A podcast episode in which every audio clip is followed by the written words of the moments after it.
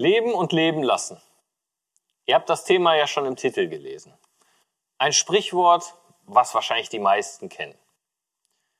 Wenn man von Leben spricht, ist das Thema Tod oft so die logische Verknüpfung.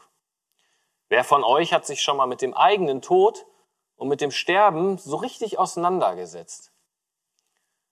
Dass jeder Mensch irgendwann sterben muss, ist uns allen klar, aber doch oft nicht so bewusst. Die durchschnittliche Lebenserwartung in Deutschland liegt bei Männern aktuell bei 78,5 Jahren. Bei Frauen etwas höher, so bei circa 83,4 Jahren. Das ist jetzt von meinem Alter ausgerechnet noch circa 52 Jahre weg. Also rein statistisch noch genug Zeit, um sich darüber Gedanken zu machen. Und doch weiß niemand, wann der Zeitpunkt ist. So wie es in Prediger 3, Vers 2 steht. Geboren werden hat seine Zeit, sterben hat seine Zeit. Bedeutender wird das Thema, wenn man heiratet. Auf einmal ist man nicht mehr für sich selbst verantwortlich. Man beschäftigt sich irgendwann mal mit diesem Thema, ja, was passiert mal, wenn einer von uns beiden krank wird oder sogar stirbt? Ich hatte mich bisher seit Anfang unserer Ehe nicht so ganz ernst damit befasst und immer wieder so vor mir hergeschoben und mich damit auseinandergesetzt. Ja, aber seit unsere Tochter dann vor circa zwei Jahren geboren ist, da wurde mir das doch noch irgendwie immer wichtiger. So sind wir das Thema einfach nochmal konkret angegangen und wir haben Regelungen und Vorbereitungen für unseren Nachlass getroffen. Ich hatte keine Vorstellung, was das für ein Aufwand ist und was man dabei alles bedenken muss. Wir sind dann mit dem ganzen Gedanken, die wir uns dazu gemacht haben, bei einem Notar gewesen und er fand das sehr vorbildlich, dass man sich so frühzeitig Gedanken über einen Ernstfall macht. Er bekommt ja fast tagtäglich mit, was das oft für ein bürokratischer Krampf ist, wenn man keine Regelungen getroffen hat. Und am Ende, bei der Unterzeichnung vom Testament und so weiter, sagte der Notar dann, so, Jetzt können Sie in Ruhe sterben. Ich musste erst ein bisschen lächeln.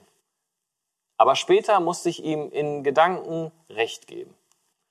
Es ist schon irgendwie ein gutes und beruhigendes Gefühl, wenn man viele Dinge geklärt hat und das auch für die Hinterbliebenen vieles einfacher macht.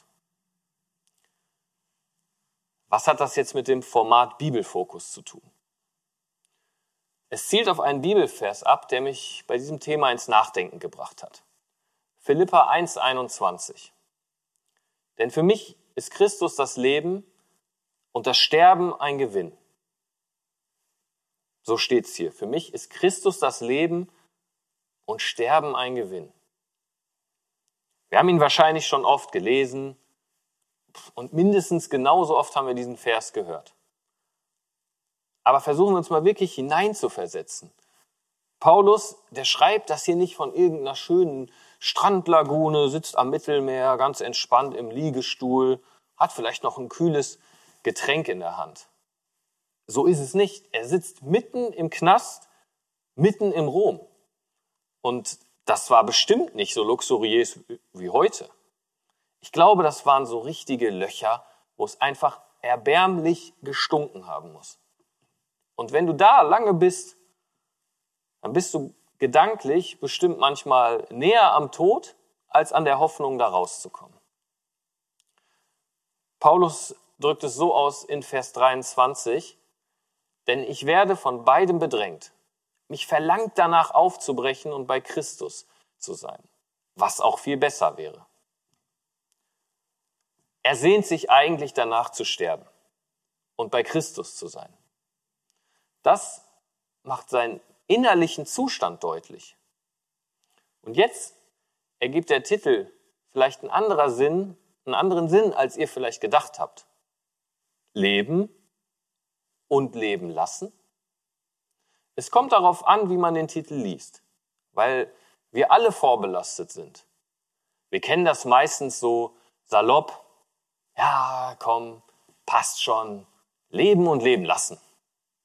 Wer kennt das nicht? Aber was ist, wenn es in diesem Sprichwort zweimal um dasselbe eigene Leben geht? Leben und sein Leben lassen für den Herrn?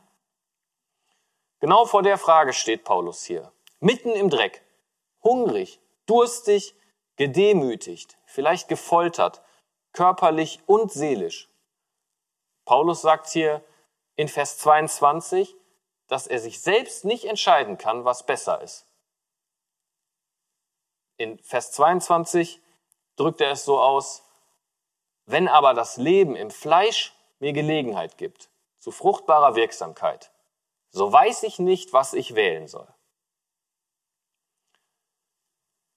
Er ist also hin und her gerissen. Er sehnt sich eigentlich danach, beim Herrn zu sein, aber er sehnt sich auch danach, ihn in seinem irdischen Leben, trotz seiner aktuellen Situation, in der er sich befindet, ihn zu verherrlichen.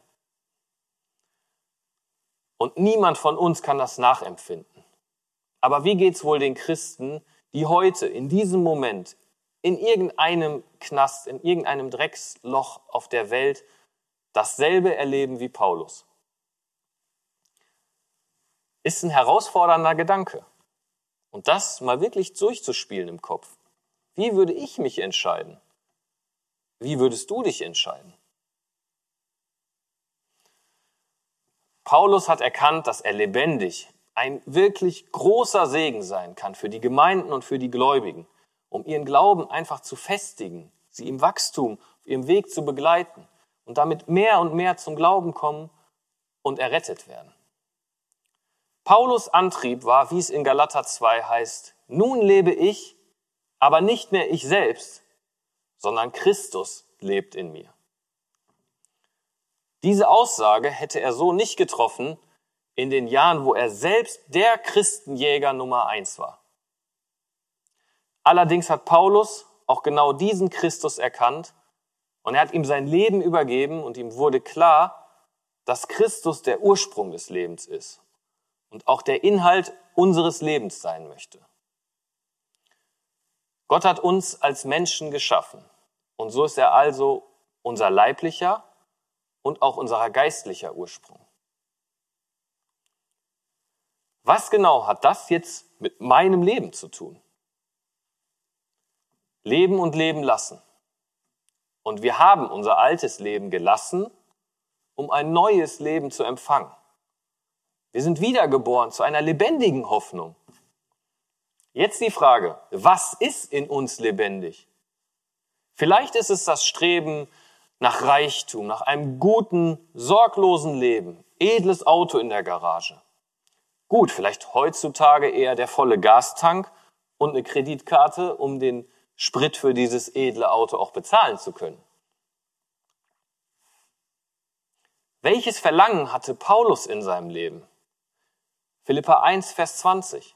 Entsprechend meiner festen Erwartung und Hoffnung, dass in nichts zu, zu Schanden werde, sondern dass in aller Freimütigkeit, wie alle Zeit, so auch jetzt, Christus hochgepriesen wird an meinem Leib, es sei durch Leben oder durch Tod. Paulus ist hier wirklich so ein krasses Vorbild. Das Ziel ist es, dass Christus gepriesen und verherrlicht wird in und durch sein Leben oder durch Tod. Für Paulus war Jesus das beste Vorbild. Dieses Vorbild hat sich tief in sein Herz eingeprägt. Alles in seinem Leben hat sich danach ausgerichtet, ihm ähnlicher zu sein und ihm ähnlicher zu werden, mit all seinem Tun ihm die Ehre zu geben. Weil Jesus sein Leben gelassen hat für alle Menschen. Ich muss ganz ehrlich sagen, dass es bei mir bei weitem nicht so ist, dass es alles in mir ausgerichtet ist, ihm zu jeder Zeit die Ehre zu geben. Und trotzdem hat Jesus den vollen Preis bezahlt. Für mich und auch für dich. Sein Ziel war es, uns leben zu lassen. Wir sollten doch allein aus tiefster Dankbarkeit sagen, Herr, hier bin ich nimm du mein Leben in deine Hand. Für Paulus war klar, ich kann nur gewinnen, wenn Gott in meinem Leben herrscht. Um etwas zu gewinnen, muss allerdings auch erstmal ein Einsatz gebracht werden. Im Lotto oder auch im Casino muss erstmal ein Los gekauft werden, um überhaupt die Chance zu erhalten, etwas zu gewinnen. Wer nichts wagt, der nichts gewinnt.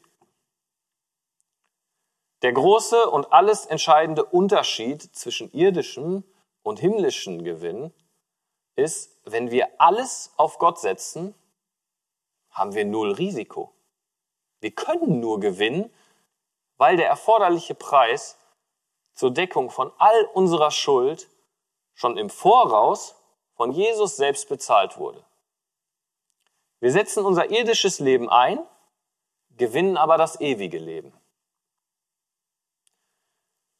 Wie kann jetzt Sterben ein Gewinn sein? Verlust beim Lotto und im Casino, ganz einfach zu erklären und jedem klar. Einsatz weg, kein Gewinn. Das zu verlieren ist auch nicht entscheidend für das ewige Leben. Wenn wir Jesus nicht im Herzen haben, dann haben wir ewigen Verlust.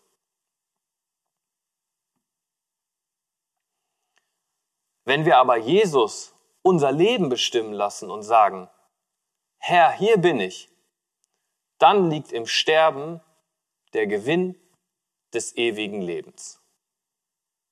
Amen.